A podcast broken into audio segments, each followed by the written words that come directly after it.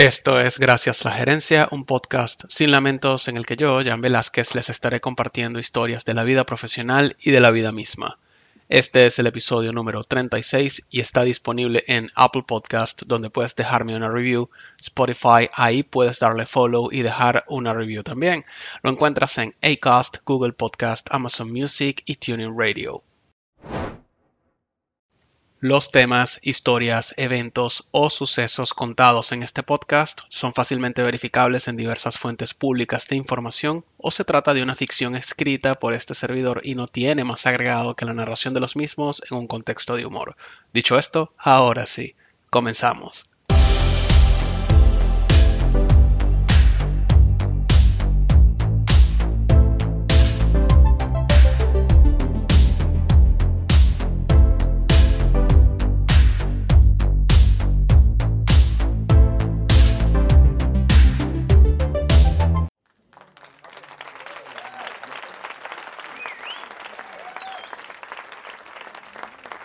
Todos y todas, algunos cambios nos funcionan y otros no.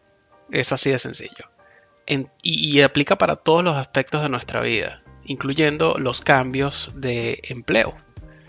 Quiero partir de la base de que no tiene que ver exclusivamente con cuánto tiempo llevas trabajando en el mismo lugar, porque ya también tengo clarísimo que eso de estar toda una vida en un mismo empleo es, a ver, sencillamente cosa del pasado. De eso hablé en el episodio 33 sobre cuánto tiempo debes estar en un mismo empleo como para que el timeline de tu currículum y tu imagen profesional no se vean afectados. O sea, hay más factores que debemos observar para evaluar si un cambio en nuestra vida profesional ha sido una buena decisión, bien sea un cambio de empleo, cambio de modalidad de trabajo o incluso un crossover profesional.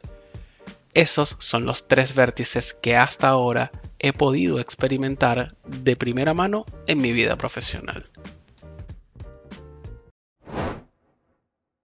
Cuando me ha tocado cambiar de empleo, especialmente desde que soy migrante, me ha resultado muy fácil, muy rápido darme cuenta de qué tan bueno ha sido el cambio de trabajo. Debo confesar que no era tan fácil para mí antes. Quizá porque era más joven, quizá por inmaduro, o más bien porque no tenía tan agudizado el criterio de búsqueda. Pues, a ver, a medida que acumulas años de experiencia, pues también agarras maña y malicia. Yo, repito, yo en unos 30-45 días me doy cuenta de si la cagué o no la cagué al cambiarme de empresa. Primero me fijo cuánto demoran en gestionar beneficios básicos, por ejemplo, una póliza de servicios de salud. Coño, si llevo dos meses y por la razón que sea aún estoy esperando confirmación a ver, a ver si mi usuario está activo en la bendita póliza, en mi mente solo me diré, viste marico, si para eso son capaces de darte una respuesta oportuna, imagínate para pagar una liquidación a lo bien, eso es lo único que va a estar en mi mente, o sea, porque coño, también creo que es lógico, ¿no? Si una vaina tan básica no son capaces de darte una respuesta efectiva, pues creo que no da para menos pensar que para una liquidación va a ser una pesadilla. En la misma línea de los beneficios, también me fijo desde el día 1 que entro a una nueva empresa si los mejores beneficios de la empresa como subsidio de gimnasio, gift cards de productos de la empresa, días libres por cumpleaños, en fin, si los mejores beneficios los puedo disfrutar desde el día 1 o los puedo disfrutar a los 3 meses, que sería lo lógico, o tengo que esperar hasta 6 meses trabajando en esa empresa para poder disfrutarlos. Si eso es así, o sea, si tengo que esperar 6 meses para disfrutar de los mejores beneficios, yo me encabrono un tantín. Porque el periodo de prueba son tres meses. Al menos de este lado del mundo es así. Pasados los tres meses ya eres personal fijo a menos que te digan lo contrario. Y si eso es así, ¿por qué tengo que esperar tres fucking meses más, además del periodo de prueba, para acceder a los beneficios que como empleado fijo yo debería poder disfrutar? ¿No? A ver, es que cuando eso pasa uno entra como en una especie de apartheid dentro de la oficina. Todos, todos somos empleados fijos, pero algunos sin beneficio viendo durante tres jodidos meses como todos tienen el mismo carnet que tú, pero gozan de cosas a las que según la empresa aún tú no tienes derecho, pero sí tienes los mismos deberes. A ver, coño su madre, no lo sé. Eso, eso sí me encabrona. Si un almuerzo un simple y cagado refrigerio para los empleados tiene que empezar por una repetida petición de parte de los mismos empleados, pasando por un supuesto proceso de aprobaciones y firmas y qué sé yo, y finalmente la empresa lo hace cuando se le canta del culo o cuando simplemente ve que la gente anda medio encabronada. Si yo me doy cuenta que estoy en una empresa así, sé que ha sido un mal movimiento en mi timeline laboral, porque deja claro tanto la mentalidad colectiva de pedigüeños con la que voy a trabajar como lo miserable que es la empresa en la que voy a trabajar. Una empresa bananera. Me explico. ¿Saben esas empresas en las que los empleados siempre están lanzando indirectas solo para ver si, entre comillas, le sacan el almuerzo al jefe? Bueno, partamos de la base de que esos empleados o ganan muy mal o simplemente es que gente con una mentalidad bien de perdedores porque si yo, repito, si yo me quiero comprar, comer algo, me lo compro, me lo compro yo sin pedirle ni mierda a nadie. Aparte de que, vamos a estar claros, ninguna empresa te contrata para llevarte a comer o hacerte cualquier agasajo cada vez que se pueda. Eso es una realidad. Para mí, en esos casos, fallan los empleados por esa pretensión de siempre eh, merecer algo y falla la empresa tanto en no aclarar expectativas sobre la cultura organizacional como en el tacto de tener agasajos predeterminados tipo fin de años, resultados semestrales o anuales, aniversario de la empresa y así por el estilo. Pasemos a lo de jalar bola, andar de chupamedias, eso, eso de insistir que al menos la gerencia de la empresa, ¿no? considere la posibilidad de un almuerzo, de un asado, whatever, eso de verdad es patético. O sea, andar, andar insistiendo, eso para mí es como arrastrarte hasta que, bueno, hasta que no sé por qué te, te, presten atención. Eso se ve feo. Y no me vengan con que el que no llora no mama, o hay que tirarla a ver si se da. No y no. Eso es patético. Y por último, empresas culeras que hacen fiestas en la misma oficina, empresas que organizan almuerzos en ferias o plazas de comida, háganme el favor de no hacer una mierda. Es de muy ratas organizar un agasajo de porquería para sus empleados, es decir, la misma gente a la que se le pide compromiso y lealtad con la empresa.